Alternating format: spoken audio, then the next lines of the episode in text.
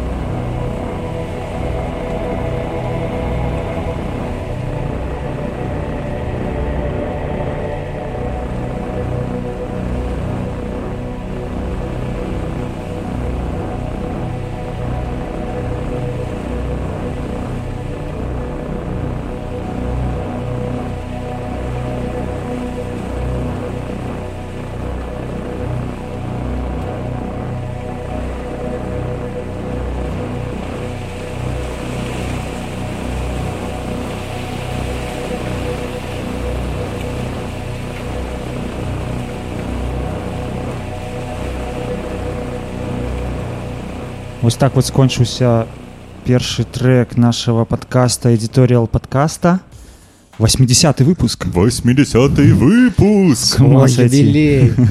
Віншую Дякуй Дякуй вы чуеце да три галасы а, і гэта правильно тому что у рэдактарскім подкасце звычайна гучыць як мінімум три галасы а, і два з них з іх это звычайныя галасы яго ведучых. Это гаф мял я і ауч ауч ауч это я. І сёння у гасцях у нас кто? Як, які у тебя псевдоним? здрасте меня зовут альберт альберт, а, альберт так, ладно, так альберт. само вядомы я таксама могу сказать что скарлет І я уже блин мне так клёва я уже уяўляю як я буду слухаць запіс у навушніках просто клас я вельмі рады завітаць дзякуй што запрасілі і Ну, прынцыпе дзеля гэтага ўсё гэта зараз адбываецца каб каб альберт просто мог ездзіць на ровары і слухаць э, падкаст с- со сваім удзелам так тыпу сезон уже адчынены таму ёсць ну тыпу каб было што паслухаць а слухаць самого сабе канешне это у, у маіх а, старых знаёмых па гуртах есть такая фраза нюхаць свой пердзёж гэта калі ты свае старыя трекі пераслухоўваеш а, і як звычайна яны становяцца смачней ці, ці не заўсёды. заўсёды вельмі ну суб'ектыўна я не ну я так да сей пары не навучыўся слухаць спакойна свае трекі неважна там у 17 гадоў я там іх записываць і вось ну, зараз я ну нёс вам трек адзін з тых што я прынёс э, і я буду яго слухаць зараз тыпу на іголках сядзець Угу.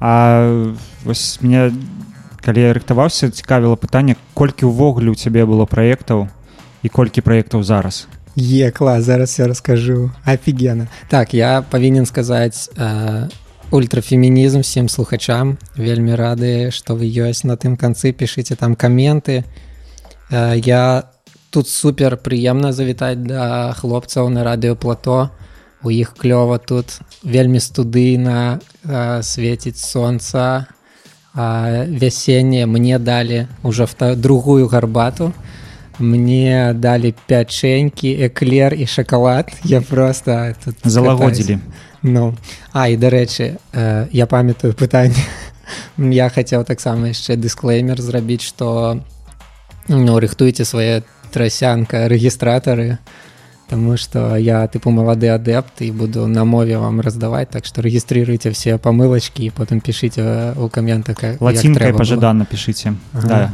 И с таймстемпами, чтобы потом можно было разметить по подкасту. і падрэдактырываць падкаст да дарэчы мы ў жывым эфіры таму а, усе хто бачыць знізу справа на сайце а, кнопачку чацік можете туды смело напісаць что-небудзь шатаут все уже пішуць вядомы мінскі фрык і здравия желаю я адчуваю што алды ў чаце хутка яшчэ падцягнуцца я спадзяюся всім прывітання карацей вы спыталіся про праекты я першы свой там пачаў 15 гадоў э, іграць нешта на гітарке і першы такі нейкі ну больш-менш сабраўся гурт ну там у школе потым калі нам было гадоў па 17 э, мы ігралі э, мы слухали метол розны і пачалі іграць funeral дум я не ведаю чаму. Мне да сей пары вельмі падабаецца funeral дум і у 17 год я зразумеў што гэта тое што я хочу іграць. Ну там было такое максімальна як можна пісаць стыль funeral дум Ну гэта такі павольны злы змрочны metal. Але ён тыпу э, ну змрочны у першую чаргу. Ну тыпу цяжкі павольны. Ну, это нешта тыпу побач дэзам блэкам і там трэшам але павольны. Ну тыпу ось у нас был один трек мой самы любімы у 30 бпм. Тыпу один аккорд там у 5 секунд тое што трэба. Вось. і А вось тыя людзі якія ну там сусветна вядомы напрыклад пішуць музыку funeral дум і з тых хто паміраў тыя заказвалі каб ім ставілі funeral дум на а, пахаванне? Клас. На самой справе пра гэта я не думаў але зразумела што напэўна мы з вами абмяркоўвалі што тыпу трэба развіваць а, тэму з дыджействам на пахаваннях Ну я лічу што гэта добрая тра... тэма ну да. тыпу я лічу што ну Ну, буха... трэба дэтабуіраваць гэтую так па-першае бухаць і сумаваць на пахаваннях гэта так сабе мінулы мінулае стагоддзе. Так ну я б хацеў каб на маім пахаванні я уже нават трек-ліст пачаў збіраць на самой справе. Я хачу каб была туса і каб там ігралі а, я дакладна памятаю што гэта павінен быць трек кіс-кіс бэнг-бэн это тыпу me down. а, карцей ну тыпу постпанкуха такая клёвая. А, ну каб было тусовачна Вось ну і карцей э, пасля funeral дума я іграў тыпу у такіх постпанкова-годскіх гуртах а потым а, там увесь час былі траблы з вакалістамі і Ну, ты граў тады Я быў На чым? пе- першапачаткова я быў гітарыстам потым я стаў басістам Таму што як бы гітарыст уже быў, а мне вялікай розніцы не было на чым іграць. Але напрыклад вось моим 17гадом гурце ну па-перша мне заўсёды хацелось зразумела свае праекты рабіць а, а я там то музло толькі пішу там ці тэкст троху і все ну агульная праца гэта вельмі клёва але ты не не можаш реалізаваць все все все свае такія творчыя ідэі і карацей напрыклад з маім першым гуртом была такая гісторыя что вакаліст і басістка пачалі нешта забіваць троху на гурт а потым яшчэ моя гёрлфренд таго часу замуціла тыпу ціхара з вакалістам і як бы я я тыпу даволі нармалёва секс-пазітыўна адношуся да сексу але просто ну ведаеце ну, непрыемна калі цябе падманваюць і тыпу у нас там трагедыя была ну ладно у мяне была трагедыя тыпу я вырашыў ўсё ж такі тыпу блин ну гурт важнее. Тыпу мы там разрулілі э, троху як маглі ўсё. А потым басістка і вакаліст все адно забілі на гурт і я тыпу такі блин вот гэта падстава потым яшчэ наступная подстава наступны гурт быў постпанковы там таксама трабала было тым што ў нейкі момант вакаліст з клавішнікам пачалі падбухіваць на рэпах а у нас тыпу а у мяне вось з гітарыстам з маім сябрам ладам з якім мы зараз жывем як суседзі тыпу. І дарэчы а у барабанщик гэтага крыцей быў такі гурт майкофін рэц я яго таксама не пачынаў я тыпу далучыўся да яго. І потым э, мой сябар гітарыст э, далучыўся да яго і мой сябар барабанщик і вось мы з імі зараз жывем залаты тыпу состаў гурта там 2010 ці 11 просто пазнаёміліся ў школе і універы. Ідэальныя суседзі карацей і гурт мэйты але вось мы ўтраёх тыпу рубіліся за тое каб тыпу все там чотенька рабіць а вакаліст там падбухіваў півко на рэпах і мы трыгірыліся былі все такія маладыя і э, пэшанайт і карацей пасраліся і гурт таксама тыпу разваліўся. Стаў інструментальным. Не на самой справе тады тыпу нас выперлі Ну, на, самой, на самой справе не на самой справе вакаліст выпер вас всех ковер не адбыўся так на самой справе выперлі тыпу мяне а але тыпу э, гітарыст і барабанщик сышлі тыпу за мной і на самой справе гэта для мяне быў такі вельмі момант такі тыпу я адчуў такое рэальнае сяброўства. Жека прывітанне табе. Это было тыпу прыемна. Вось а потым тыпу ўжо пачаліся мае праекты. Ну тыпу на самой справе проекты пастаянна тыпу з'яўляліся і і асноўны вось якія з таго часу тыпу выношваў і зараз раблю гэта вось гурт які завецца траўм з градамі травм ну тыпу у гэтым і э, фішачка тыпу задумка была каб мы нават гэтую у лога пішам гэту літару v нешта сярэдняе паміж у і паміж в таму што тыпу траўм это як бы а, мара ну праз ю з нямецкай.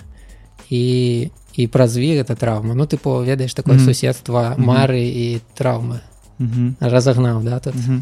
Ну я думаю что мы сёння дакладна паслухаем так яшчэ так А раскажы ўвогуле пра ўвесь плейліст і першы трек mm -hmm. карацей так я зразумела даўно рыхтаваўся я тыпу з мінулай вясны увесь час калі ганяў на веліку слухаў падкасты вашы і ўжо зразумела адразу пачаў уяўляць як я сюды таксама варвуся і буду расказваць вам распавядаць нешта. Вось і таму э, ну я ўжо ўяўляў што можна падабраць тыпу сет лакальнага беларускага музла. Можна там жаночага клёвага музла падабраць тыпу мировога ці таксама беларускі ёсць клёвыя гурты. Там ну карацей можна там фемінізм прадвигаць можна просто маё любимое музло. І я карацей разрываўся разрываўся а тут калі вы мне написали якраз атрымалася что это накануне канцэрта 13 марта лофая будзе конц ад суполки нойс 375 гэта ну я это такая а, суполка музыкаў я частка яе. І там будуць все свае тыпу чэлікі вся наша андеграунд туса.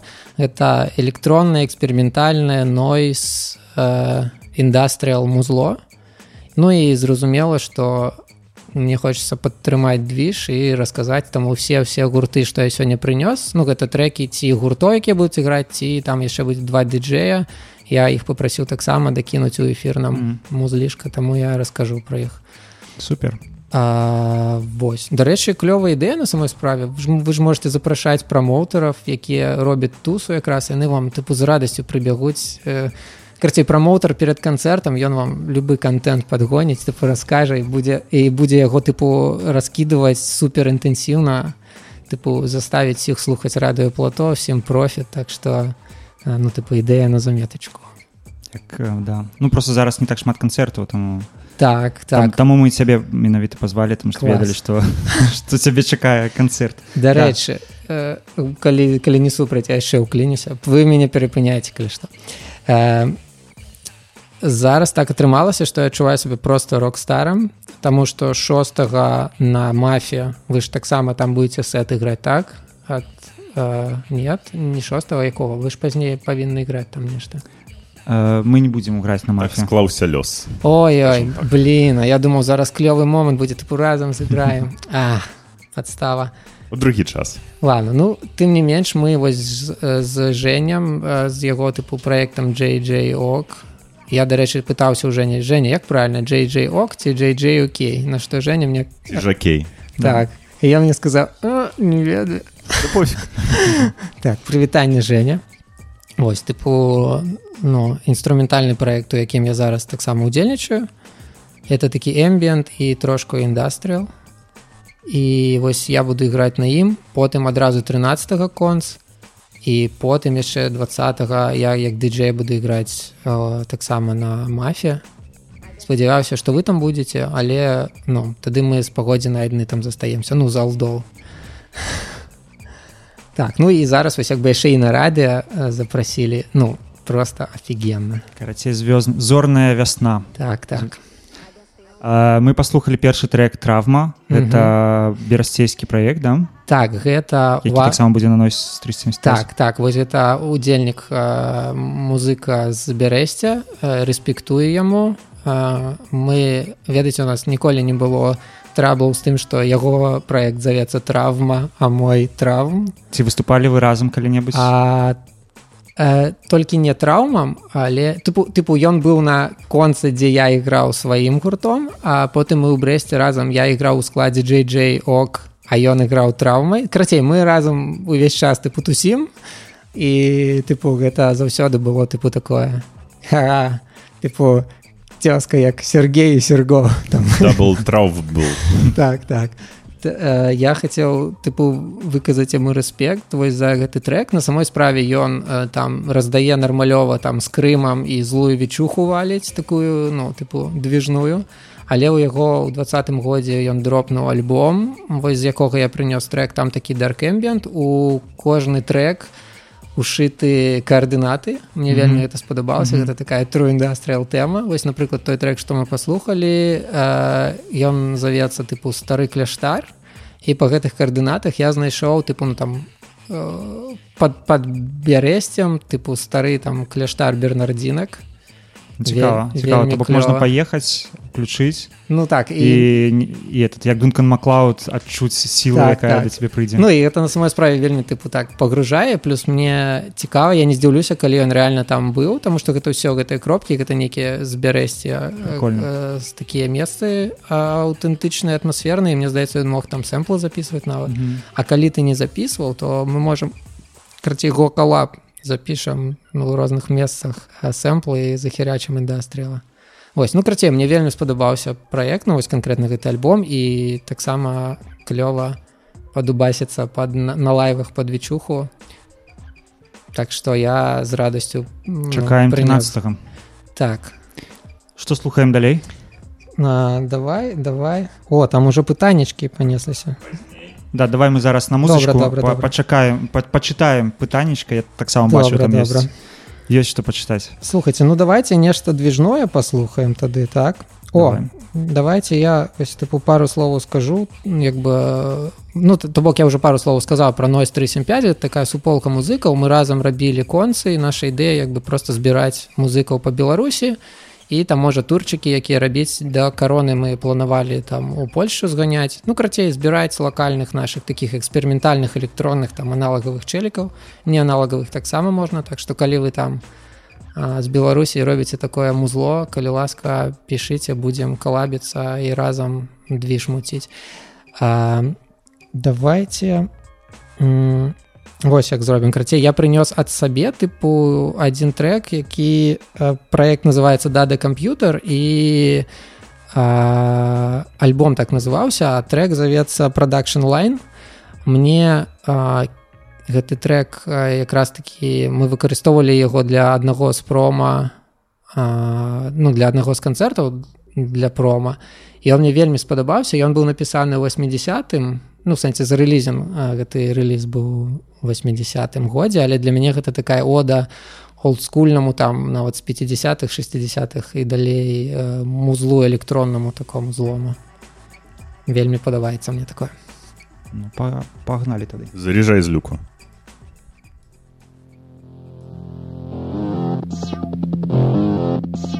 Thank you.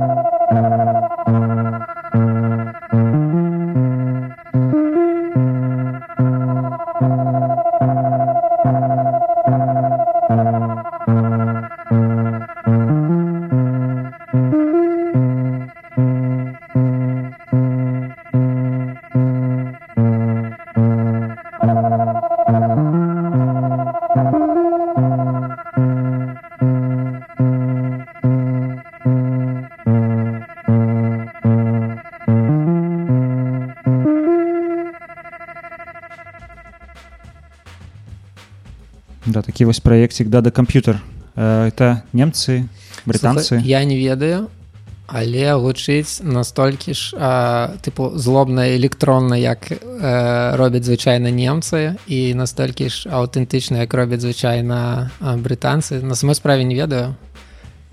Нядрэнна было б пачытаць. Напишите ў каментарах адкуль гэты проект калі у цябе пачалося захапленне 80-мі э... 80-х слухай я не ведаю дакладна але мне зда ну карце вось я памятаю што ў жыцці у меня быў такі момант гэта было канец школкі напэўна. Я рубіўся тады по металу цяжкому рознаму. І у мяне я памятаю карацей да мне прыйшла такая думка. Я слухаў такі блыковы гурт ён зваўся напэўна грейворм італьянскі і ў іх некаторыя трекі былі ну там такой незвычайны такі нарвежскі блэк а там троху больш такое уже а, ну, менш пафас ну краце неважна я слухаю блыковы гурт і разумею што нейкі весёленькі ну тыпу што там херачаць злыя гітары чэлік там скрыміць і тыпу але мелодыя нейкая весёленькая тыпу настрой тыпу, такі полутанцавальны думаю бля нейкая херня. То бок цяжкае музло гэта не тое што я шукаю. І потым я пачаў разумець што трэба не толькі цяжка але і змрочна. І ў нейкі момант э, э, змрочна нават больш мяне зацікавіла чым цяжка. І вось якраз тады я уже з былайка пералез на фюнерал а з фюнерала паступова пералазіў на постпанк. І гэта якраз быў такі абратная тэма што это змрочна і адначасова весела але меня гэта не бесіць таму што гэта змрочна і карацей вось постпанк зразумела 80 там баухаус джой division подцягнуўся і ўсё і больш я ніколі ну зразумела дэз метал і было як там заўсёды ў маім сэрцы але уже тыпу ультравібрацыі постпанка нічога не заменіць э, вось у нас записывается подкаст один. І яны маладыя ребята да бок ім там не ведаю можа по 20 гадоў. І яны натхняюцца двухтысячнымі ну менавіта нулевымі. Атрымліваецца той странно чуць. Да то бок там бритні спирс парис хилтон. Чаму на твой думку вось ну яны не не пражылі гэта да то бок яны ўжо пачалі свядома некае жыццё ўжо десятых годах але захапляюцца нулевымі вось як ты думаешь чаму людзі захапляюцца натхняюцца эпохай у якой яны не жылі але папярэдні іх з'яўленню тут? Да гэта такі цікавы феномен. Я таксама на сабе яго адчуваю. Дарэчы поспехаў хлопцам якія робяць вас падкаст. І мега дзяўчын А ну прабачце сёстрам карацей які робіць вас падкаст. Не это важно асобам і мега рэспект вам за тое што вы такія тыпу дылеры дылеры падкаста на зямлі беларускай вы реально продвигаеце продвигаеце тэму я тыпу таксама гэта заўважаю і ну тыпу вельмі клёва ну просто ад душы вам рэспектую дзякую і а, а наконт вось гэтай ностальгіі тыпу я за сабой гэта заўважаў Таму што я таксама ўграю па 80-х у якіх я не жыў тым больш што як бы ну я ўгараю па 80-х тыпу у Брытаніі там у Геррманіі і я не ведаю ці спад ну ці спадабалася б мне жыць у той час. Я як бы спад ну я тыпу ностальгірую по музыкі там нейкім образам ну тыпу якія такія полу ну яны ж тыпу не, не зусім рэальныя і мне здаецца нават калі не памыляюся у нямецкай мове нават ёсць тыпу слова якое абазначае ностальгію по тым як бы што ты не перажыў mm -hmm. ну хаза ёсць такая тэма просто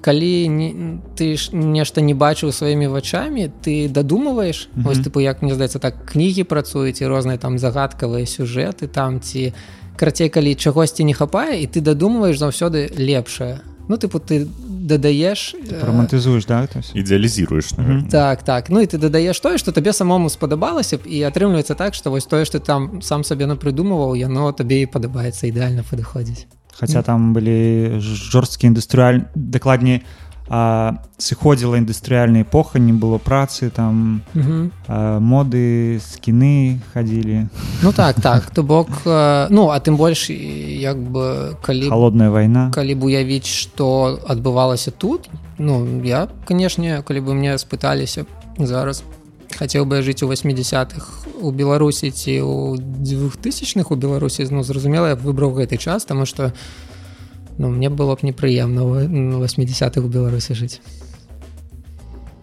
А я вот э, слушаю про эту ностальгию все и думаю, что как-то у меня нету фокуса на один временной отрезок. Мне из разных периодов все по чуть-чуть нравится. Что-то из 70-х, что-то из 80-х, что-то из 2000-х И там классное что-то было, и там классное. Ці, было, и- зразумела я згодны таму што на самой справе мне ж вельмі канкрэтныя пэўныя 80 падабаюцца так мне там падабаецца а, ну, тыпу new Deutsche Welle і тыпу там Joy Division і Баухаус а не там всякая тыпу злая такая махровая попса там гэты new wave там зусім зусім такі сладзенькі вось ведаеце мяне з 80-х мега вырубаюць гэта такія купальнікі тыпу ну і Как у розныя Борота?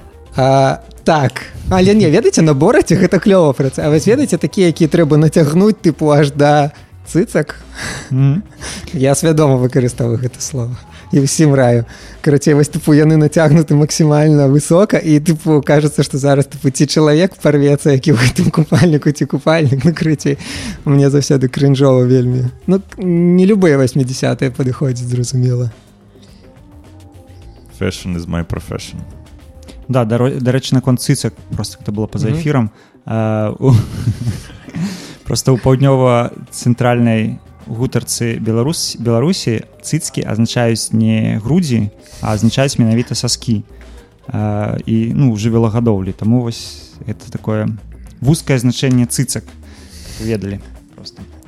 Наконт беларускай яшчэ трохі вось ці ведаеце вы можа памятаеце як называюцца ваши пальцы па-беларуску а тыпу э, блин Я только могу отказать первый, другий, третий, четвертый и Там, пятый.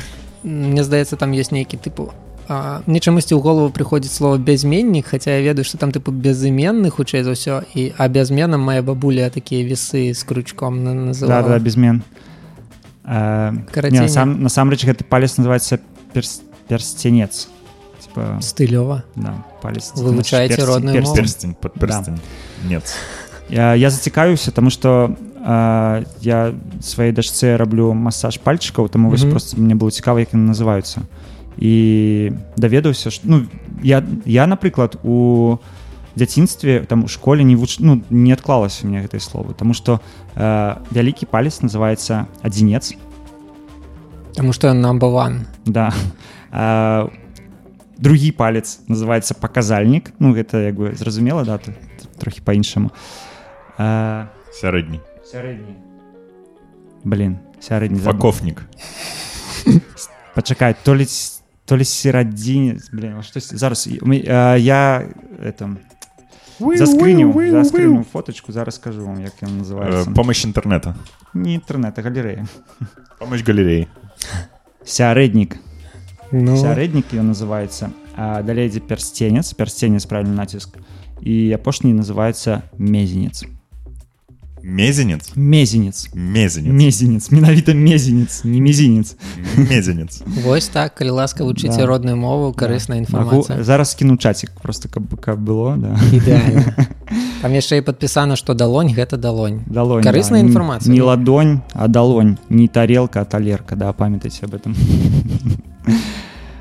Э, ну что яшчэ музыкі ці яшчэ пагутарым да А, Музыкі закидывай. Давайте. слухай давай тады што які трыкан Вось так і выглядае гэты тупіковы моват момант калі ну ты просто звычайна едзеш на ровары слухаеш і такі блин вы што не маглі адразу падрыхтаваць там парадак трекаў? Не, ну трэба тады пабалтаць трохі яшчэ. Не я, я просто хочу у меня зразумела пра кожны трек ёсць цэлы месседж я хочу разогнаць так. Я прапаную паслухаць гурт э, э, хістэрэма і ён такі движны мне вельмі падабаецца важная інфармацыя пра яго. А гэта гурт таксама з бярэсце а вы можа чулі э, кір пра праект кірыла удзельніка гурта хістэрема 1991 ён тыпу робіць лейбл такі да касетны? Ён па-перша робіць касеты. І дарэчы вось сёму зло што мы сёння слухаем а, ну акрамя таго што не беларускае яно будзе выходзіць на касеткі ну мы вось нашай ной суполкай робім свой такі зборнічак і я б хацеў каб мы працягвалі рабіць ну і все хочуць Ну, таму э, будзе касета і вось э, кірыл таксама робіць на э, блин я забыўся як завецца гэты супер легендарны модны сэмплер крацей ён на аналагавым апараце робіць э, наразае лупы дарэчы ён да гэтага касетныя лупы у яго есть праект нойзавы крацей так- таксама чэлік по аналагу і там всякаму нойзу хіп- хіп-хопчыку олдскульнаму а, вось і ён а, а яшчэ ёсць праект э, з яго ўдзелам пад поле 162 вы напэўна чулі Мгм. да яны былі ў сайчэні калісьці Мгм, мгм. Былі былі. Вось. Карцей мне вельмі спадабалася што яны рабілі і вось гэты кірыл ён якраз такі быў адным з заснавальнікаў з першых канцэртаў э, якія зваліся анатомія электроннай музыкі на які адно- аднойчы прыйшоў захапіўся зразумеў што вось гэта ўсё все мои чэлы мае Мгм. пездзюкі. Перадаю вам прывітанне. Вось і яны зараз аб'ядналіся за дзіма які робіць праект траўма і вось яны якраз такі а, большую часть цяго движа вось, з- вось гэты конц 13 яны ў асноўным арганізоўваюць. І яны дропаюць альбом а, вельмі хутка тыпу вось на гэтым тыдні напэўна ў пятніцу. І карацей мне вельмі падабаецца іх музло. Я памятаю што калі я іграў сваім гуртом травмам лайф вось на чарговай анатоміі электроннай музыкі некалькі год таму я вось дзіма з кірылам падышлі да мяне калі хісцерэма яшчэ не было і просто звычайна я чую тыпу ну я не разбіраюся ў вашым музле ну тыпу на дзе пішмот падобны я такі «М, дзякуй ну тыпу мне прыемна што чалавек нешта шчыра кажа а тут чалікі да мне падыходзяць і такія блин чел клёва падобна на тыпу олдскульны скінні папі тыпу ну тыпу сярэдняга перыяда і я просто такі а Это ў майспейсе у цябе вычыталі там напэўна ну карацей і я адразу просто зразумеў што тыпу чэлы выкупаюць як бы ну на самой справе мне не так важно. Мне каштоўны любы рэферэнс любы водгук і любыя пачуцці але я зразумеў што чэлы тыпу маюць прыкладна той же бэкграунд. І калі яны першы рэліз дропнулі хістеремы я таксама просто такі а у нашым палку тыпу прыбыла прыйшоў да іх і у каментах напісаў што тыпу все моя чарга пісаць што вельмі выдатна што падобна на скіне папе ты рэспект пацаны і э, кірыл прабач а, кірыл мне спецыяльна скінуў трыкан які яшчэ не выйшаў а яны нават сур'ёзна яго праз дыстрыб'ютара тыпу заліваюць і такія вось закінь на вось гэты трек на радыо я так, не называй назву. Так, каб не так. рыпнули мы можем пасярод трека у- устряваць і гаварыць радыёплато или там Так, штось, так, так карацей я ну мне вельмі спадабаўся гэты трек а, і ён завецца ментальнасць але кірыл прабач і дзіма прабачце мне просто вельмі падабаецца ваш трек а, з самага першага рэліза які завецца соцлагер ён мне просто так заляцеў душеньку што я просто ну разумею што я не магу не выбраць яго таму давайте паслухаем трек які завецца соцлагер а а калі нехта хоча паслухаць тыпу крацей паслухайце на альбоме уже вельмі раю клёвы гурт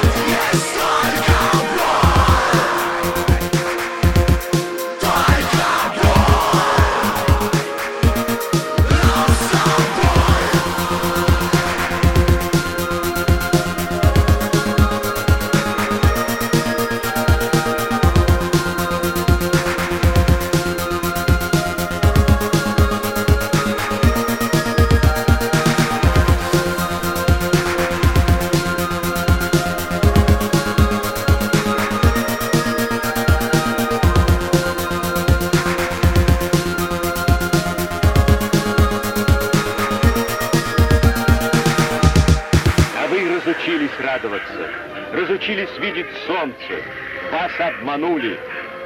Оглянитесь вокруг, посмотрите, как чудесен мир.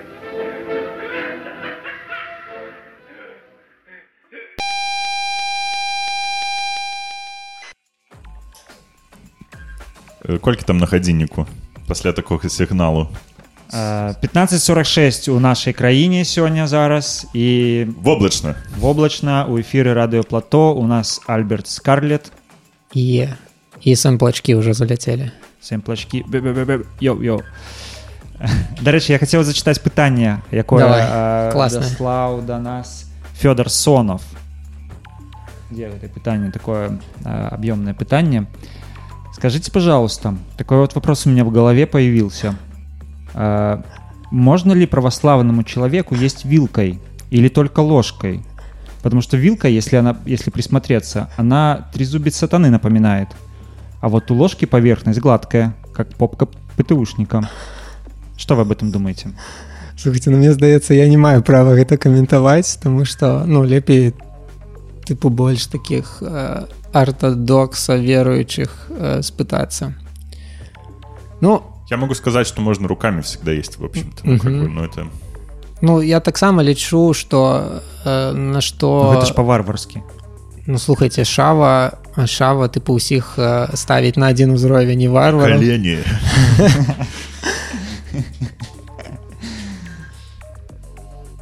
шавуха і кава ну мне не патрэбна ні лыжка ні відэлец таму як бы я магу праскакиваць Ну, вось калі паміж... ты еш напрыклад тортик да? Ага. ты вось карыстаешься лыжкай ці А відаць мне зразумела больш падабаецца відэлец таму напэўна ўсё ж таки я тыпо сатаніст. ну як бы я гэтага не казаў А калі ты еш ролтон напрыклад э, відэлец ці лыжка а і палки Пал. кітайскія ці ну, Реально? карацей азіяцкія драўляныя палки мне вельмі падабаецца а юшку а Шишку ну, сёрбаць ну можна. тыпу так так бярэш талерку у руки Окей, і так окей. А, Альберт, а как ты относишься к с, споркам? С- Это спорк называется? Или спорк? порк а что гэта Ну, коли э, эм, лыжка и виделец. А. Разом, А. как, А. как их зовется? С- ну кра- Форк и спун Мгм, мгм. формируют спорк. Или, Спорк или Или- фун. фун мы же сустракалі тыпу такія ну постсавецкія ці нават савецкія ёсць тыпу распаўсюджаная такая Да, форма такія мне заўсёды канешне это вырубала мне просто ведаеце тыпу у лыжкі мне падабаецца што она такая тыпу акруглая вальная яна тыпу амаль што такая ну гарманічная форма а з відэльцам ён такі тыпу выцягнуты ён тыпу імкнецца ўдаль А калі спрабуюць гэта аб'яднаць гэта атрымліваецца як ну ведаеце як тыпу камеру і там я не ведаю і, і, волкман і- і- засунуць у магілу да? Мгм. так і у цябе як бы і камера херавата. Ну хаця зараз уже тэхналогіі дазваляюць але карацей не херня. Мне не падабаецца. А як ты адносішся да відэльцаў э, з трымя штыркамі? А я да іх адношуся наступным чынам я ведаю што яны бываюць і што нават па этыкету у іх ёсць нейкі сэнс але я тыпу Ну, дэсертныя мне падаецца Эти рыбные некие. ці рыбныя можа быць ну карацей э, не, не даводзілася мне Это Двойные. ага. акулі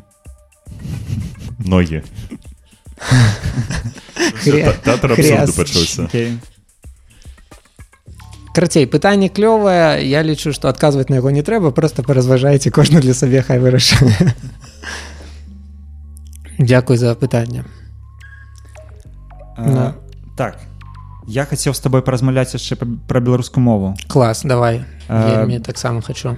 Які момант? Ты ж калі недавно пачаў размовляць Так, да? я некалькі месяцаў таму фреш. А, я карацей Ох ну тыпу здаецца у кастрычніку пачаў просто накапілася на самой справе. Я там яшчэ са школы реально думаў что ну па-першае мне таксама раней да? Ну тыпу гэта было больш так ведаеш форфан то бок унутры я хацеў сур'ёзна але каму-небудзь рэальна тыпу прызнацца ў гэтым мне было неёмка як-то Таму што все все акрамя настаўніцы по беларускай мове толькі на тыпу занятках размаўлялі на расейскай. і карацей але я хацеў мне падабалася заўсёды у мяне тыпу нядрэнны бэкграунд. Тыпу напрыклад мой а, хросны тата юра прывітанне о дарэчы бабуля прывітанне я на радыё мама тата всіх вітаю сябры я потым зразумела запіс бабуля ўключу мы можем пераставіць пасля на запіс пачатак не я я дарэчы ну тыпу звычайна подкидываў зараз не так але раней подкидываў бабуля паслухаць музла якое мне падабаецца. Яна дарэчы вось прыкладна як ты кажа ну толькі ў іншай форме она кажа ну музыка нядрэнная але я не разумею на что такое На на што что такая крычаць? музыка Навошта крычаць? калі аруць я не разумею на что такая раць хай моя бабуля не ўплывае на ваше тыпу густ у музыкі а, так я збіўся прабачце карацей у мяне кросны тата ён мне заўсёды тыпу бэкграунд подкидываў думачки на гістарычную тэму ну карацей Арлова кніжачкі падсову А, я вось я не памятаю я не ўпэўнены але ну на самой справе я просто прыносіў яму падручнік по гісторыі беларусі і он просто яго пачынаў крытыкаваць разносіць просто про то як імперыялістычныя карацей а, ладно не буду разганяць карацей гэту тэму Ну і мне здаецца як бы мне больш падабаецца тэма такого самаразумення як беларуса і ну і мне реально падабаецца беларуская мова. А потым калі я уже подрос мае пры тым што маладыя там знаёмыя сябры яны пачыналі таксама у меня на вачах пераходзіць і гэта выглядала супер натуральна і як бы ўнутры я адчуваў што калі я пачну размаўляць на беларускай все тыпу будуць да мяне ставіцца ну такі ведаеце звычайныя такія нейкія унутраныя зажымкі што все будуць тыпу з мяне смяяцца але калі я бачу як мае сябры э, лавелапаюцца я реально адчуваў што яны крутыя і я іх паважаў і гэта капілася капілася капілася а потым летом мой знаёмы карней просто гэта не я ага. ну просто та, быў арыштаваны і праз колькі там 10 дзён ты правіці 14 все карацей поўную 15 ну, 15. карацей і circle. Так і выйшаў беларускамоўным і меня гэта таксама ўразіла але гэта не было нешта што тыпу просто з шыбламі не знох але просто стала апошняй кропляй і я такі блин это круто а, ты яшчэ казаў што тыпу што гэта клёвая такая тэма каб не начапляцца гэтага сленга цюрачнага а, ну, ну да да. Тыпу, ну і забыўся правда ну, да. Ну тыпу крацей гэта клёва і я гэта заўважаў і просто ў нейкі момант накапілася. І апошняй такой важнай яшчэ штукай стала тое што я зразумеў я нават глядзеў нейкі там відосік з еўрарадыё там інтэрв'юху дзе чалік просто кажа слухайце ну без памылак немагчыма бярыце трасяньце і шліце ўсіх нахер калі вас нехта спрабуе там з-за гэтага як-то тыпу ну загнабіць? ну тыпу такога без памылак а без памылак немагчыма б ну тыпу лепей так чым ніяк і я адчуваю што ну тыпу мне было стрёмна тыпу перш калі вось я уже тыпу сам сабе сказаў што ўсё з гэтага дня я спрабую сур'ёзна а потым мне тэлефануе бабуля. І я такі ой зараз трэба такі міні-камінаут зрабіць але з бабуляй все супер ізі было а потым там а, я выбіраўся з месца ў горадзе дзе былі пратэсты і мне тыпу тэлефануе тата каб спытацца ці ў парадку я таму што ён ведаў што я прыкладна там. І я таксама пачынаю яму тыпу адказваць на мове а, і вось таксама быў трохі момант такі тыпу а зараз тыпу тата скажа тыпу што ты хернёй займаеш а наадварот тыпу такі е класна я просто на самой справе нічога конкретна не сказаў але я просто адчуваў праз яго голос да? што ён пачынае усміхацца просто. Тое ж самае з матуляй я тыпу ехаў дарэчы это было я яшчэ тады на велікі ганяў слухаў рэдактарскі падкаст і мне матуля тэлефануе я тыпу адказваю ёй пачынаю насоўваць на мове ён такая у канцы блин як прыемна тыпу так што калі вы думаеце правильно думаеце гэта клёва мне вельмі спадабалася Ну да дарэчы что все просто ну все арганічна э, успрымаецца А ці былі нейкія сітуацыі цябе там не ведаю у там у краме у ну, ну дзесьці ў мгм. сутыкненні з, Мгм. з іншай асяроддзем то бок не з тваімі Мгм. знаёмымі блізкімі а Ну на самой справе не. Быў толькі адзін момант калі чалік такі блин клас ты тыпу вельмі круты але ніхера не понимаю можаш калі ласка тыпу на рускай я адзінае толькі ведаю што вадзім які зараз робіць сокс пісталс і зараз ён тыпу у краіне яму давялося зваліць адсюль які раней рабіў ты блин забыўся антыкафе дом фішера вы можа ведаеце ён даўным-даўно размаўляе на мове і ён за ўвесь час расказваў гісторыю што толькі там адзін раз ён прыйшоў там у паліклініку тыпу пачаў размаўляць на мове і яму тыпу троху нагрубілі тыпу ну тыпу я не памятаю дакладна але там что-то тыпу что ты не можешь нормально там сказаць і ён просто ну тыпу, напісаў напісаў іх кнігу прапанову і все яму там нават адказалі што правялі з тыпу працоўнікам профілактычную раз ну, так, так. ну карацей я э, дапускаў што можа быць негатыў але на самой справе толькі падтрымка ну карацей любыя сумненні яны знутры ідуць э, і я гэта зразумеў і мне вельмі прыемна Ну я вас па сябе таксама разумеў што гэта хутчэй інерцыя тваёй сацыяльнай ролі то бок ты ўспрымаеш што цябе павінны ўспрымаць так але насамрэч ну людзі даволі mm -hmm. лёгка пераключаюцца mm -hmm. на твою іншую вобраз твой.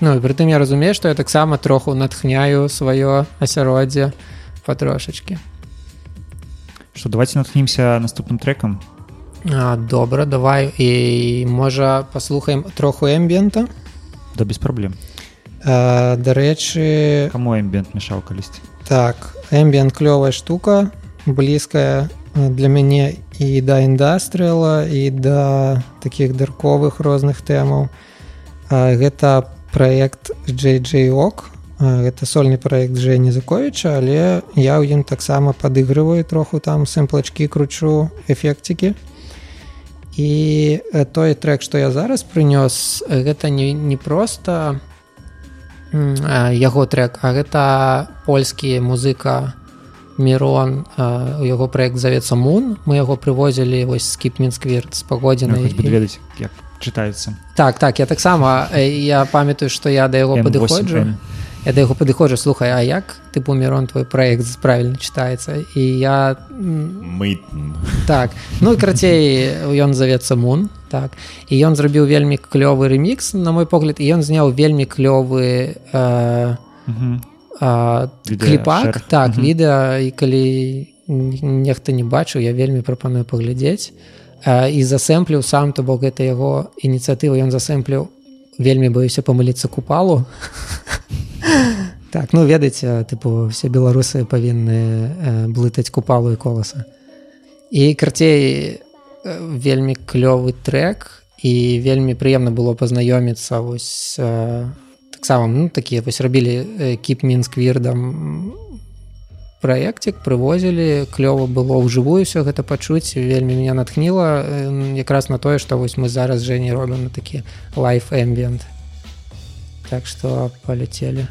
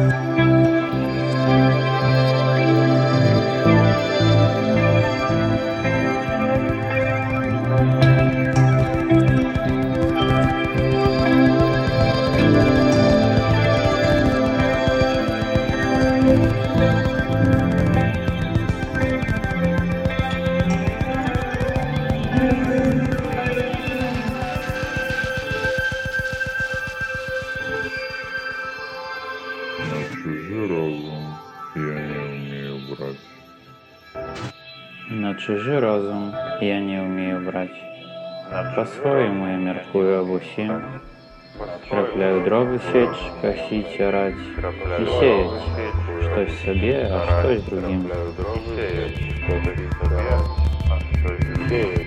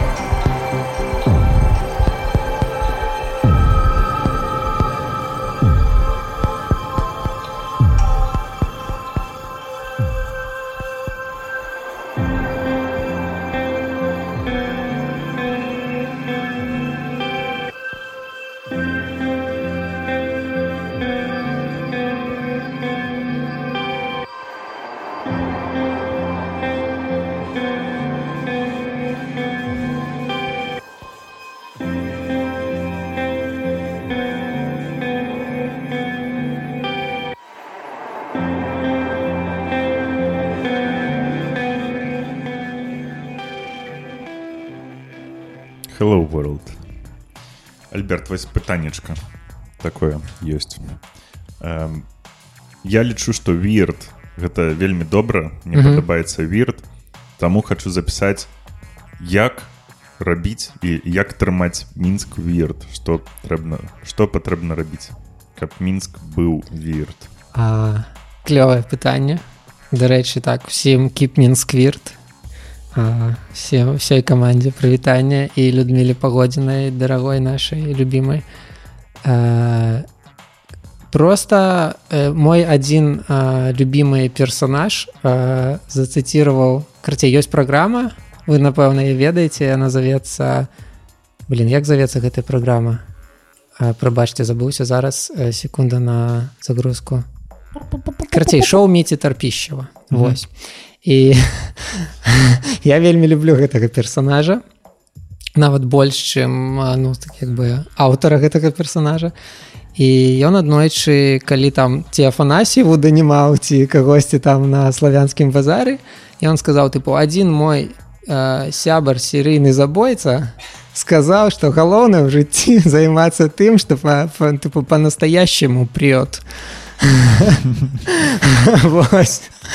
і як бы я лічу што ну, серыйнае забойство як і забойство гэта неканструктыўна і рабіць гэта не трэба а волі займацца тым што рэальна цябе прэ гэта клёва і канструктыўна і вось каб рабіць кіп мінсквір то бок мы спачатку пачалі займацца тым што нас прэ а потым уже прыдумалі для гэтага назву. Такія справы. Ну гэта само сабой адбылося это ведаеце як панк калісьці было а, тыпу такое абзывалкай мянушкай а потым стала стылем музыкі і гэтак далей. Так зараз як напрыклад зараз Андрей завалей форсіць слова підер каб яно ператварылася ну з нейкага ну таксама абзывалкі ў проста тэрмін. Так вось мы як бы э, робім страннае не не багам а фічай. Ну, у вас э, заўсёды ваша дзейнасць яна як як хамелеон пераліваецца то з адной формы ў іншую да? Ну там у хамелеон колер. Сэнсе Мгм. што вы то робіце на тусоўкі то робіце барахолкі да, ці як Ну ты Да, так это была барахолка, якая да, перарасла ў фестываль Роутрейд. субкультур. Да. Так. А зараз вы робіце падкаст Мгм. як вам пастаяннае перапрафіляванне Гэта аб'ясняецца вельмі проста гэта адбываецца натуральным спосабам просто і я і Людміла пагодзіна і там Аліса з Артёмам і усе хто удзельнічае і удзельнічаў у нашай камандзе мы просто любім рабіць штукі прытым розныя і для нас вось кіпменсквірт гэта праект. Дарэчы калі нехта не ведае і- ідзіце подпішыцеся калі ласка ў нстаграме кіпменсквірт а яшчэ подпішыцеся на нстаграм радыёплато і у кіпменсквірт і ў радыёплато ёсць патрыон які падтрымлівае гэтыя праекты. Таму калі ласка давайте.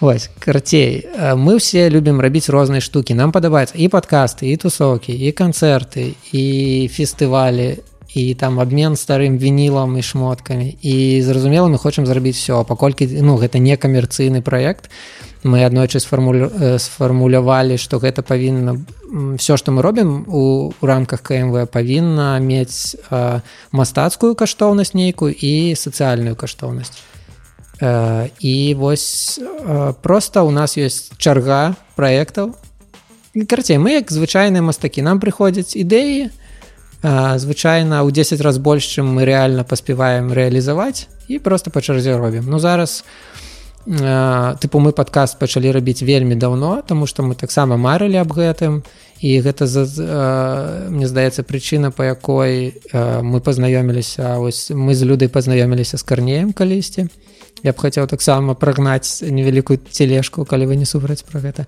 Ну і і ўсё і вось панеслася дарэчы калі ласка яшчэ хвілінка самарэкламы. Мы зараз кмв пакуль кавід э, мы вырашылі не рабіць тусы таму што это небяспечна.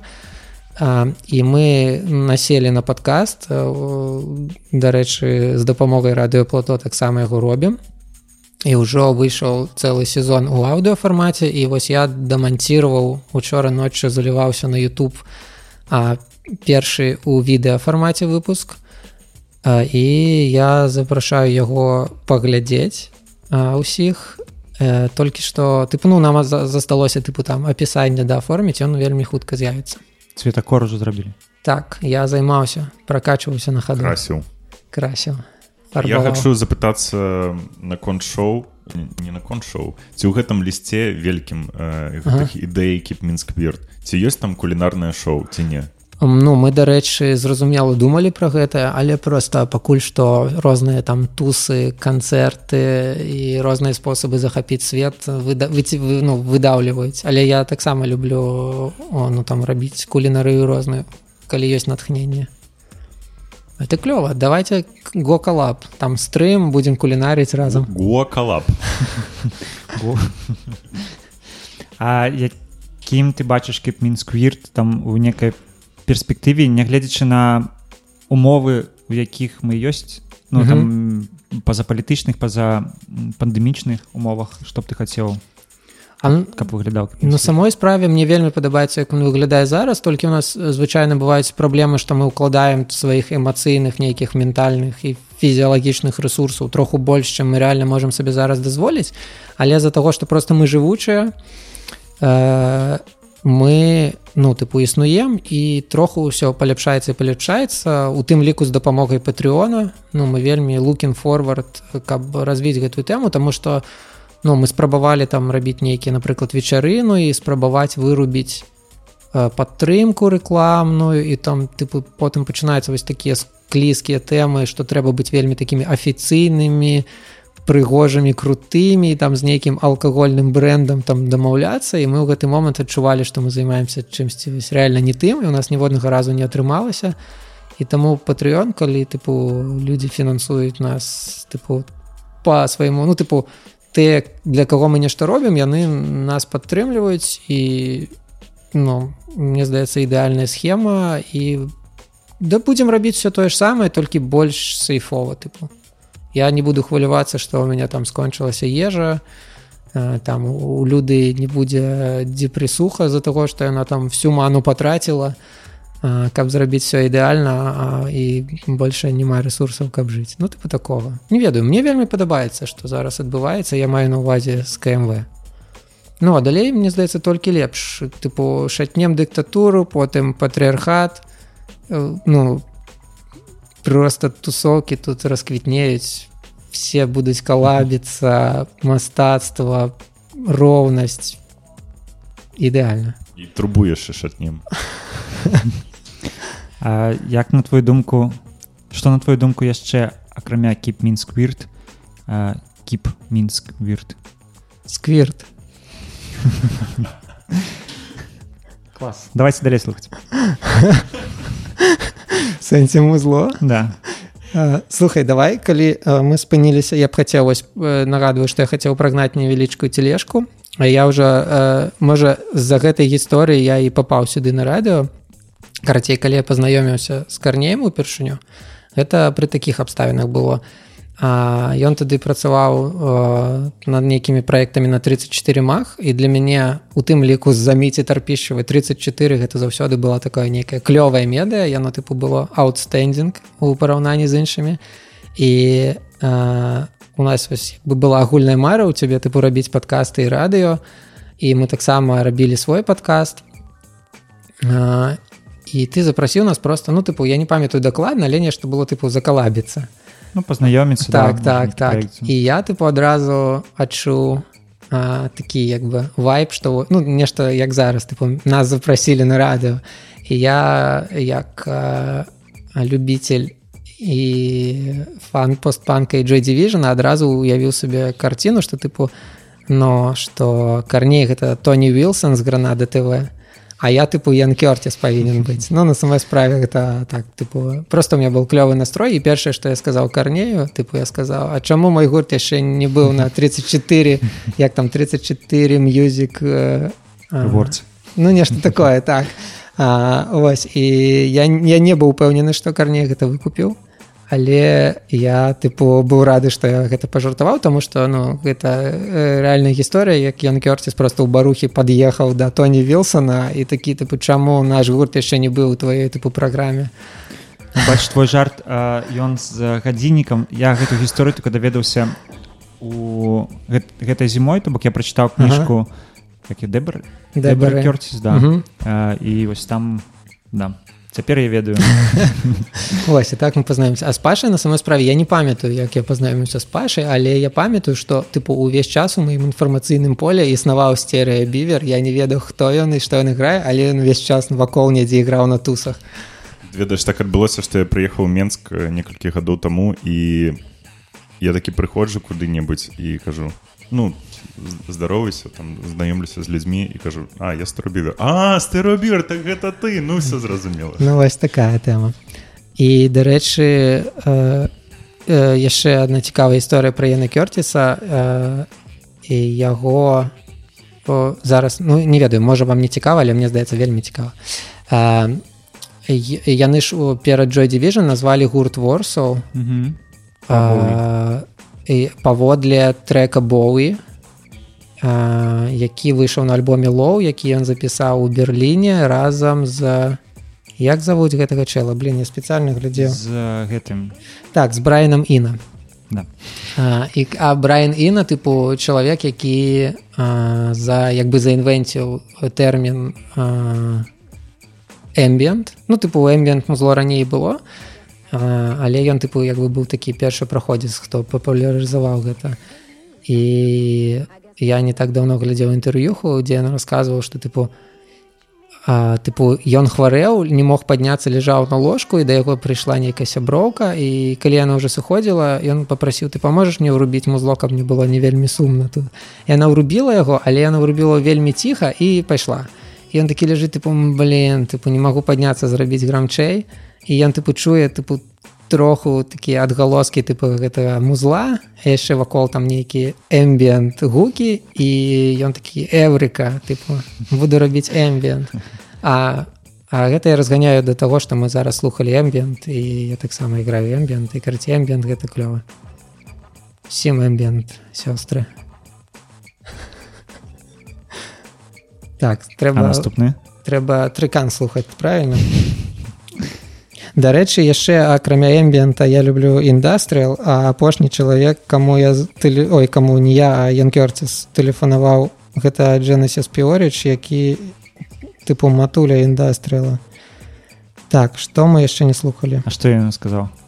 А я не памятаю там дакладна але але тыпу, Матуля. але ну просто сам піорыч казаў што тыпу Кёрціс э, ім патэлефанаваў і яны тыпу паразмаўлялі троху пасля гэтага ўжо тыпу яго знайшлі ну Кёрціса так давай ведаеш што давай паслухаем напэўна э, трек які завецца э, гіблія э, гэта гэта травм э, дзе іграю я і Андрей і фіток з Артёмам які юхэт там якраз у чаціку. Д так што паляцелі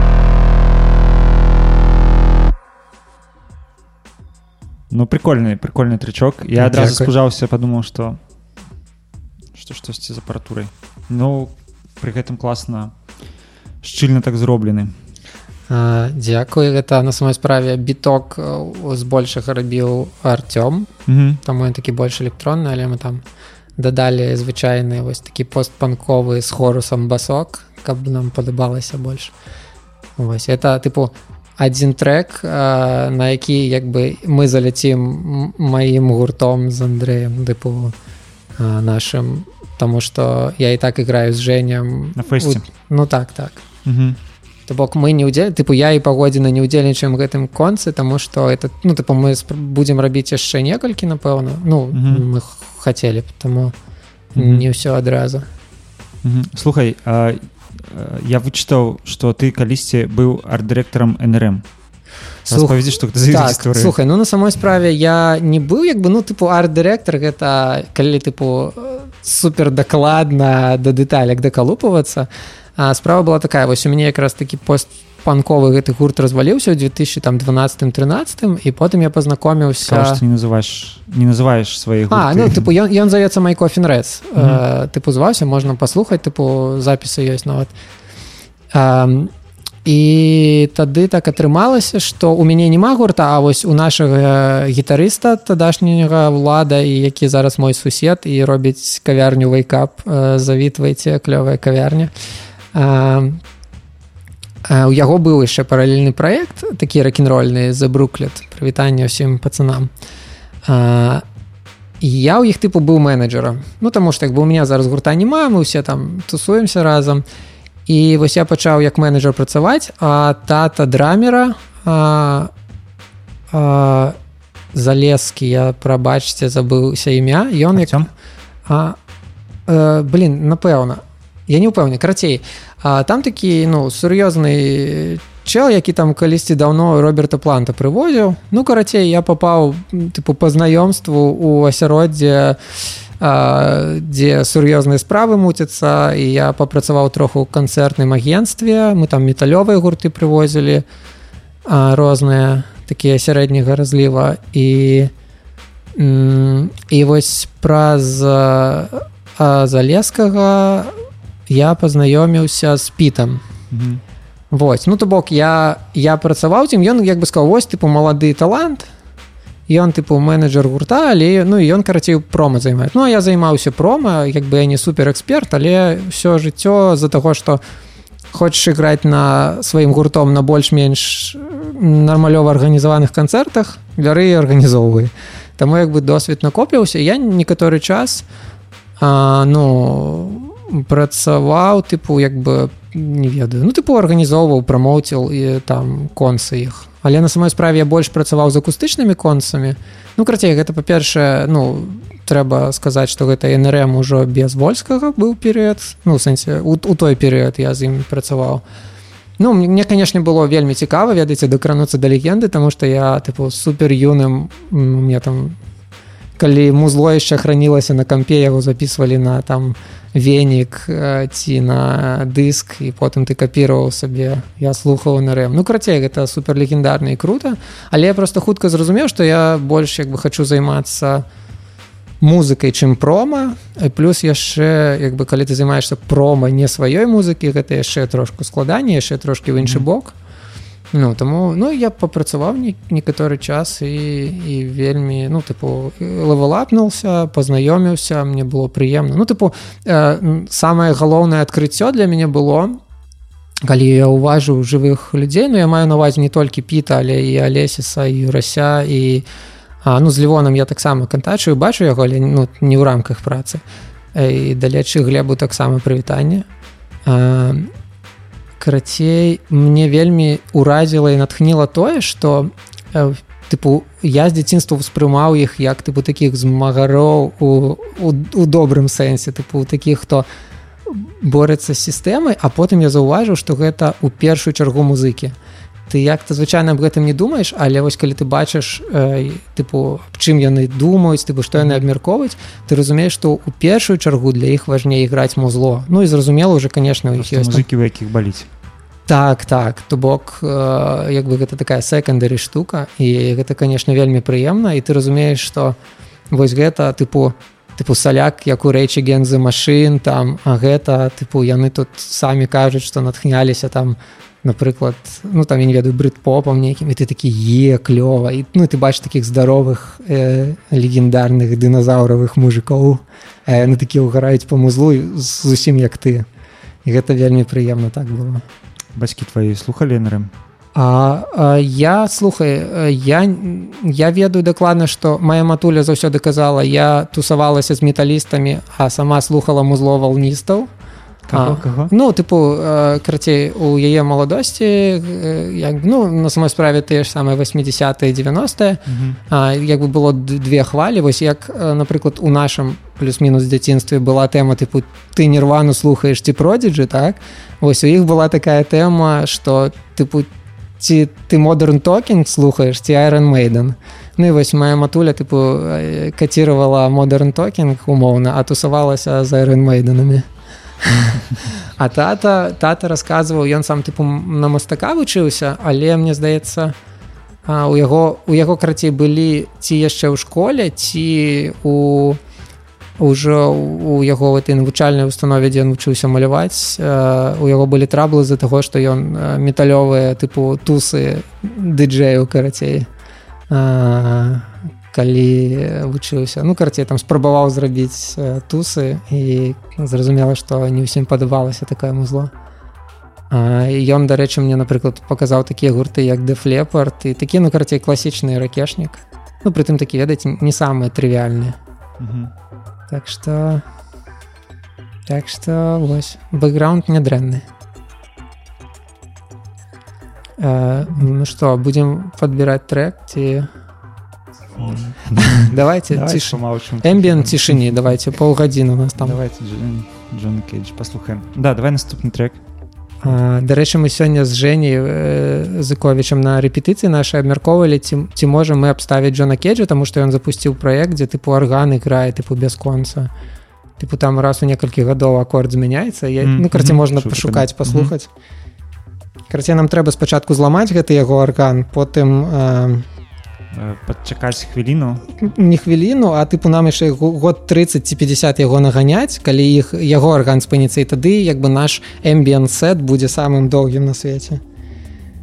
Так давайте давайте послухаем блин что у нас яшчэ з лайв гуртоў засталося? О юхет Артём таксама а, даслаў а, эксклюзівам трычок які яшчэ не выходзіў ён здымае зараз ну тыпу зняў уже робіць на яго кліпак. Вельмі чакаю Артём давай мы все чакаем рабі яго наконец-то уже а, трек называется весна і ён мне Якраз вельмі падабаецца Пад, Ну, пад так, цяперашні. так ён ён як бы і пра і пра весну і пра унутраную весну і пра наружную і все такое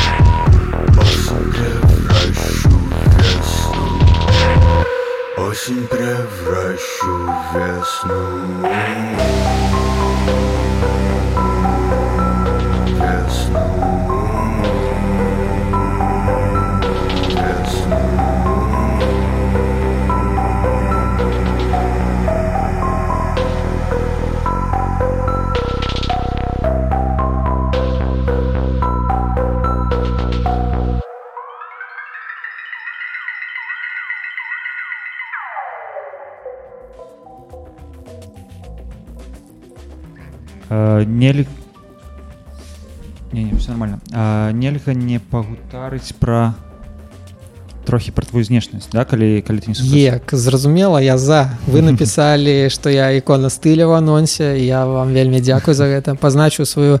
У меня есть, типу, место, куда я записываю, типу, як мяне, типу, згадванні ў сМ так, прынимае свет, як мяне. а, які быў самы запамінальны камплімент наконт твоей тваёй знешнасці Э, я, ну так, карацей, я хутчэй за ўсё зап запомніў Блин, гэта такі э, сабіральны э, вобраз, але я магу мацюкнуцца ў эфіры? Можаш. Е, дзякуй. Карацей, ну тыпу стандартны э, ніхуя ты гребень ці ебать ты чорт Вось такое. І я уже давно выпрацаваў для сабе тэрмін э, э, тыпу неадназначны лайк. Калі тыпу я бачу што я ўразіў кагосьці і просто чалавек тыпу яго ну, не выпрацавана сістэма як бы як гэта выказаць і ён пачынае тыпу гэту агрэсію пераводзіць ну яшчэ вось гэта напэўна не ведаю тыпу ну гэта напэўна больш да пагодзінай адносіцца. Мы як-то шлі у DIY DJ там панковы сет я не памятаю. І таксама мы шлі і нам насустрач вось там дзе не мішка вось на падходзе на зыбу шоу чэлік у мілітары а людмас была са сваім макіяжам фірменным як заўсёды. і ён просто спыніўся і пачаў хрысціцца тыпу у наш бок. Ну гэта прыемна. Ну але ну тыпу зразумела што ёсць шмат тыпу, ну пазітыўнага фідбэка але звычайна як бы людзі просто усміхаюцца ці там нешта як бы ну спакойна кажуць ці там просто пішуць а такі тыпу самы яркі і такі гучны фідбэк зразумела гэта тыпу нейкі такі негатыў.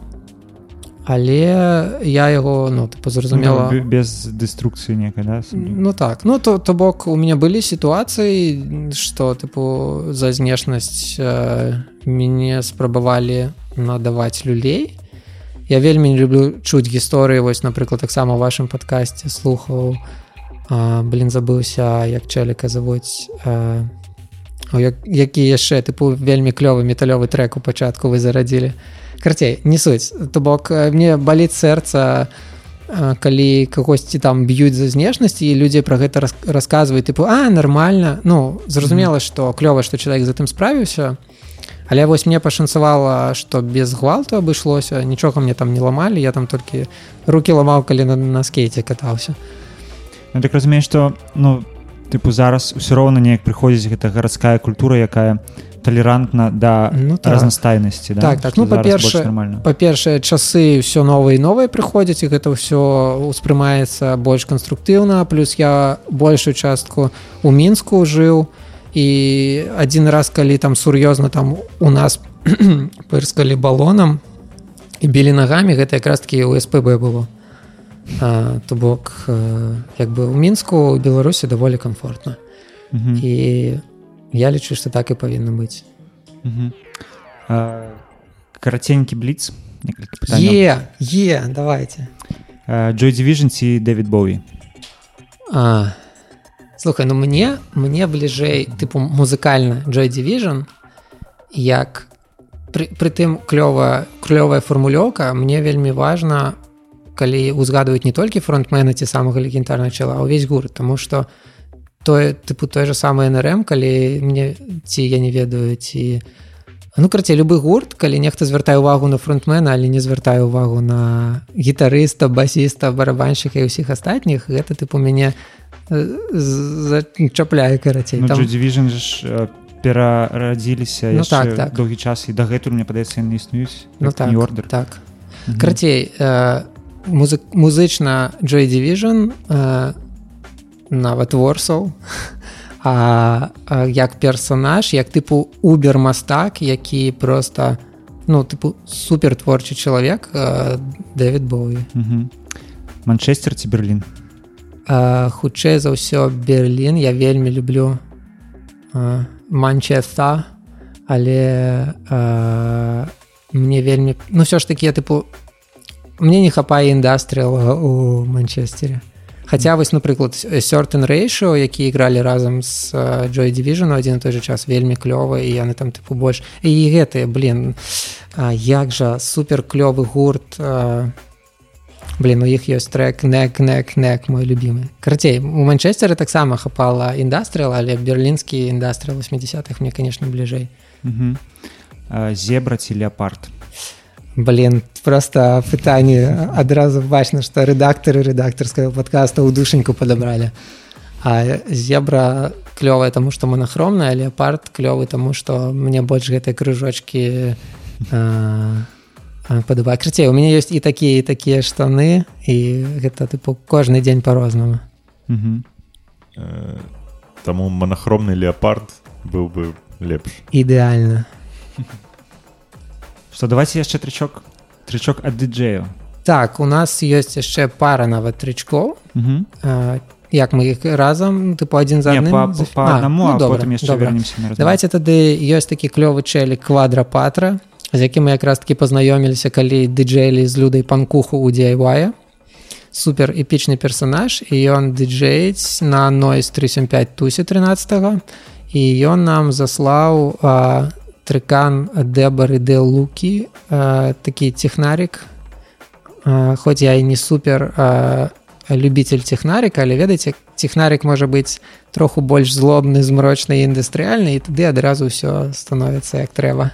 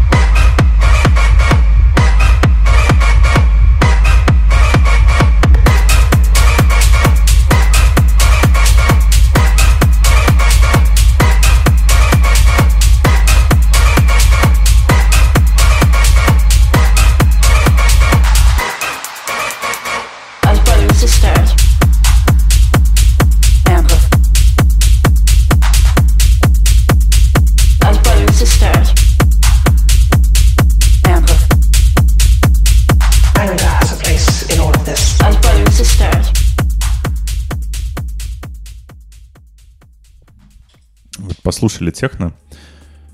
Послушали. А Один, я- один раз не, не страшно. Ну, как в нашем еще не вышедшем статуте Радио Плато говорится, что можно как любить, так и ненавидеть техно. Так, до речі, имеет право. до речі, статут Радіо Плато гэта прагрэсіўная рэч максімальна я чакаю ўжо.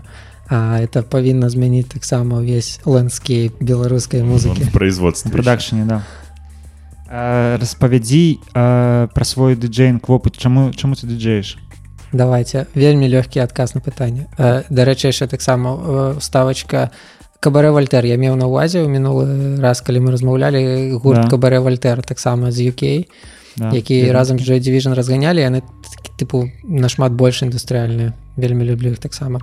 Э, дыджейства все вельмі проста. Я якраз быў ведаеце як э, in between а, тыпу my relationships. Вось я так быў паміж сваімі гуртамі я ось разваліўся апошню якімі удзельнічаў і я яшчэ не сфармуляваў і не зрабіў свой проект.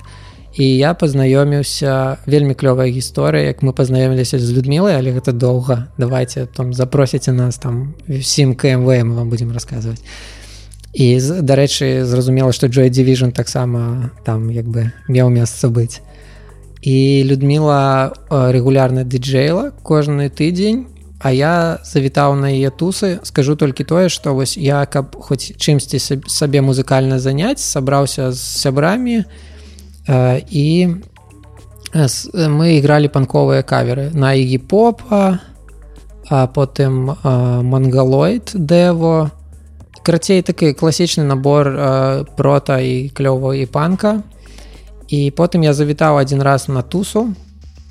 Там ахоўнік па клікухі каранет тыпу такі адчыняе мне дзверы і півас у рукі дае адразу ну там э, і- і яшчэ і пра гэта ёсць клёвая гісторыя але таксама наступны раз. А, а.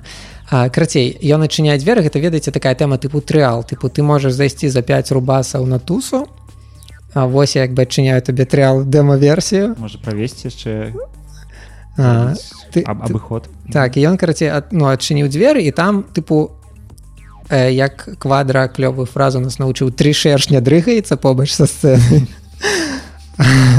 іграе блондзі heart of glass тыпу супер клёвы хіт э, і там я не памятаю ці гэта Макс круг быў ці пагодзіна у касцюме кракадзіла паўзе па барнай стойке на пузе под гэта Ну і каранет тыпу такі пры, пры, прыкрывае дзверы і кажа ну і тыпу як бы кажа ну што вербальна пойдзеш? вербальна ён не кажа але тыпу тварам ён кажа тыпу ну так туса тухлаватая а тыпу ну что ты яшчэ хочаш даць за гэта 5 рублю А я уже ў гэты момант мяне уже все перакрыла я уже шада пантейк май мані урываюся на гэту тусу. І это просто тыпу ну каханне з першага погляда тому что все тыя трекі якія мы рэпеціравалі ў той час ігралі для сабе. Мгм. все гэтыя трекі э, ігралі на гэтай тусе. Просто максімальна тыпу клёвае погружэнне тады я ўпершыню апынуўся на такой именно дыджейскай тусе на якой я адчуваў сабе комфортна тыпу я прыйшоў і я зразумеў што м- мне ёмка под гэта танчыць мне просто клёва і неважна колькі там чалавек вакол мяне яшчэ просто была пушка а потым людмасу трэба было ехаць у Берлін і яна такая тыпу кажа а, я вось збіраюся тыпу паехаць але э, тусы лепей не прырываць каб яны тыпу рэгулярна былі людзі ходзяць. Э, што ты думаеш калі мы кагосьці запросім замест мяне можа я такі не не люда гаўно тыпу ты з дыджей гэта твоя туса калі нехта іншы будзе гэта будзе ну тыпу а, ну э, вейп э, гумавыя жанчыны тыпу ну вось, тыпу ненатуральна тыпу херня ідэя гаўно я не згодны а люда такая ну тыпу слухай дзякуй за твоё меркаванне але я тыпу ўсё ж таки прымаю вырашэнне і прашу цябе падыджэць за мяне давай. І все просто там на калі яна яшчэ не з'ехала на некалькіх тусах я зайшоў за вертачкі яна мне тыпу показала дзе што я памятаю а, з дапамогай вось тыпу таго сябра драмера жекі тому что у мяне быў тады букаў яго стацыянарны комп мы нарэзалі дыскі. Мгм. э, а, ну майго тыпу сучаснага суседа жекі які драмер ува ўсіх гуртах амаль што дзе іграў. Ён быў драмерам у, у траўме таксама карці я да яго прыехаў накупіл балванак романтыка сидзі дыджеенка мы там всю ноч нарызалі трекі і ўсё і так я стаў дыджеем а, і потым а потым все як тумане потым з'явіўся кіпмінсквірт і я тыпу, вось так і дыджею зараз. Ну, ты дагэтуль дыджэеш на сідзерачках Так, мне вельмі падабаецца на самой справе на флехах зручна, але проста мы ў нейкі момант спачатку у бары, дзе мы ігралі стаялі старыя там піянеры без э, флешак, таму мы наразалі CD плюс м, мы потым купілі сабе камплект там бэушны нядрэнна па кошце і там таксама няма флег таму карацей я а, назаўсёды напэўна закладнік цДшак Ну все, зараз со сваім будзеш хадзіць А, ты маеш на увазе Волкманамі. са сваімі вертакамі сваімі вокманамі Ага так у, у чаціку радіоплато фамілія там клёвыя сетапы скідваюць калі нехта цікавіцца дыджэй сетапамі прасіцеся ў чацік звяртайцеся да радіоплатоўцаў але насамрэч мы сустрэлі мне падаецца калі была справа паза год таму мы хацелі запрасіць аднаго джея з літвы і ён сваім райдеры нам напісаў 800 тыя піянеры мне падаецца гэта апошнія які выходзілі з сидзі ага. вось звычайна ўсе там хочуць нексусы нешта апошняе А вось ён грае сидзі таму трэба было яшчэ б адзін камплект браць. Ну увогуле гэта заўсёды складана на самой справе э, нават з дыджейскімі пультамі звычайнымі. Я памятаю у гомель меня запрасілі пайграць з вініла і я вельмі на факапіў ну як на факапіў я іграў панк і постпанк з пласцінак і там як бы і так якаць гаўнячая ну тыпу яшчэ пры запісу. Таму там складана нафакапіць але просто па сваёй сі- сістэме каштоўнасцяў нафакапіў таму што там стаяў не піянерскі пульт і да якога прызвычаюся а ньюман напэўна ці як яны там завуцца ну карацей просто мне было незручна як бы не разумеў і ну калі табе трэба яшчэ там на вініле попадаць нешта падганяць можна вельмі нафакапіць і я дарэчы калі напрыклад жэней эмбіент мы іграем я там зацыкліваю нейкія сімплачкі я таксама беру свой вертак тому что я там уже вельмі все чотенька ведаю нават калі гэта просто суседняя мадэль я могу з- разгубіцца просто такая тэма ўсім сваё зручна Як ты адносішся да тэрміна панкатека слухай ну я яго чую першы раз у жыцці хаця ну, сэнс яго мне тыпу родны і зразумелы ну дык э, тое ж вось тое на што я попаў калі на першую тусу пагодзіны першы раз у жыцці прыйшоў вось тыпу ну гэта мне здаецца панкатека і была тыпу там як бы пра то каб трекі зводзіць э, м, занадта там не заганяліся просто херачыш плей наступнага трека і пачынае разваліваць а потым ревайнд карацей толькі ніхто там не ведаў что такое ревайнд просто врубалі яшчэ раз гэты трек у канцы Як ты думаеш э, на такой панкацекі кожны мае права паставіць свой трек? Зразумела ну тыпу э, калі дамовіліся Таму што бывалі сітуацыі напрыклад калі я ўсё ж таки спрабую зводзіць трекі вельмі там попадаю BPM а на мяне просто напрыгвае на спину тыпу дзяўчына такая е туса! І я тыпу З флешкай. і я тыпу галавой ледзь просто не б'юся аб пульт і зразумела такія моманты не зусім і ў гэты момант канструктыўныя ты зводзіш галавой наступны трек так. Ну карацей галоўнае дамовіцца тут як зусім з усімі сферамі жыцця калі ты дамовіўся то і стоп слова галоўна не забываць гэта ре, реально важная тэма Не ведаю чаму, але хачу расказаць такую мікрабайку. Зараз э, у Фейсбуку мне даволі часта выпадаюць відосы з Рыкарда Вілалобасам. Гэта Рыкарда Віла... і заўсёды падпісана так. Рикарда Вілалобас is killing the crowd somewhere. І Што адбываецца? Вось там две минуты відос і Рыкарда Вілалобас іграе некі ну такой тэк, нешта мінімалістычнае. І нехта ўвесь час прыходзіць да Рыкарда і нешта кажа яму на вуха і ён чмокаецца з усімі і круціцца і нешта абдымаецца з усімі. Вот так праходзіць две хвіліны і Рыкарда Вілалобас is killing the crowd. блин ну, па-першае я лёгка магу сабе ўявіць гэта па-другое мега падтрымліваю тому что гэта ж стайл дыджейнга пагодзінай. Вы не заўважалі ніколі? Яна тыпу увесь час размаўляе абдымаецца з усімі тыпу ну карацей э, на вертакі толькі яе тыпу палец пакладзены як будзе указальнік паказальнік паказаль ну карацей людмас тыпу больш зводзіць аднім паказальнікам Лядмас як не кейф яна тыпу крауд э, тыпу артыст Я вось дарэчы э, вы калі прыйшлі ў 34 да нас Мгм. ну, я вас візуальна яшчэ я быў на вашай тусе калі вы ўжо э, гралі ўдвох это было ў графіці 2016 мне падаецца страшно год. падумаць Да і я якраз толькі пазнаёмся са сваёй жонкай і мы пайшлі тусавацца а яна была вельмі фанат э, пагодзіны е і мы пайшлі тусавацца і я так набухаўся гэтага партвейна что что танцаваў у вас там на этой як назваць на стойцы Кракадзільчыкам быў? да. І, мне- падаецца што я абдымаўся таксама ў той час з вами але э, не знаёмічыся з вами Мгм, мгм. ну гучыць максімальна гарманічна верагодна і клёва да. Ну гэта прыкладна вось вясна была якраз Клас. что я прапаную завяршаць наш нашу размову нашу гутарку. Хацеў бы яшчэ раз нагадаць что вечарынка нойс 375 адбудзецца 13 сакавіка у лоуфай social club.